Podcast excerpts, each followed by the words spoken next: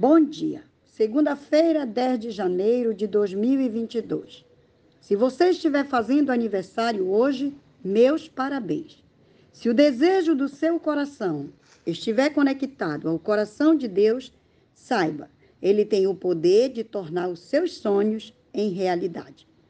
Hoje vamos falar de um pequeno órgão situado entre os membros de nosso corpo. A língua. Nenhum homem é capaz de domar é mal incontido, carregado de veneno mortífero. Irmãos, não faleis mal um dos outros. Tiago 3:8 e 4:11. Tema: o tagarela. Qual de nós não sofreu pelo mau uso desse pequeno membro? Eu não conheço nada que possa causar maior miséria entre o povo do que o uso errado da língua. Falo dos pequenos sussurros e insinuações, das repetições desnecessárias daquilo que não tende a promover o amor. Apenas evitar falar mal de alguém abertamente ou usar linguagem abusiva não é suficiente. Todos nós sabemos que o hábito de criticar um ao outro é errado e, no entanto, quanto disso é praticado? Algumas vezes pode ser feito impensadamente mas se foi assim, precisamos acordar para o mal que isso produz.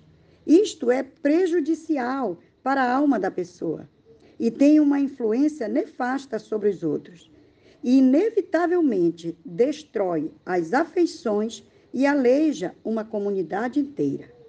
Ela também pode arruinar o testemunho de uma família, quando isto lhe é permitido. Como pais, Precisamos dar o bom exemplo aos nossos filhos, parando de criticar sem misericórdia na hora das refeições. Lembrando que a mesa é lugar para comunhão, para tomar decisões e para festejar. Não permita que esta prática da crítica devore o seu lar. Se pudéssemos guardar só na mente o que falamos ou sentimos por alguém, evitaríamos grandes tristezas.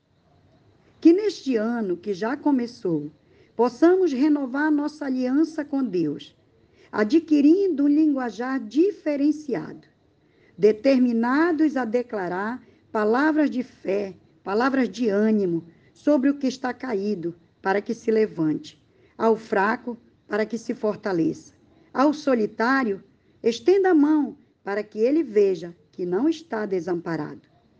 Uma palavra de carinho transforma um homem derrotado em um mais que vencedor.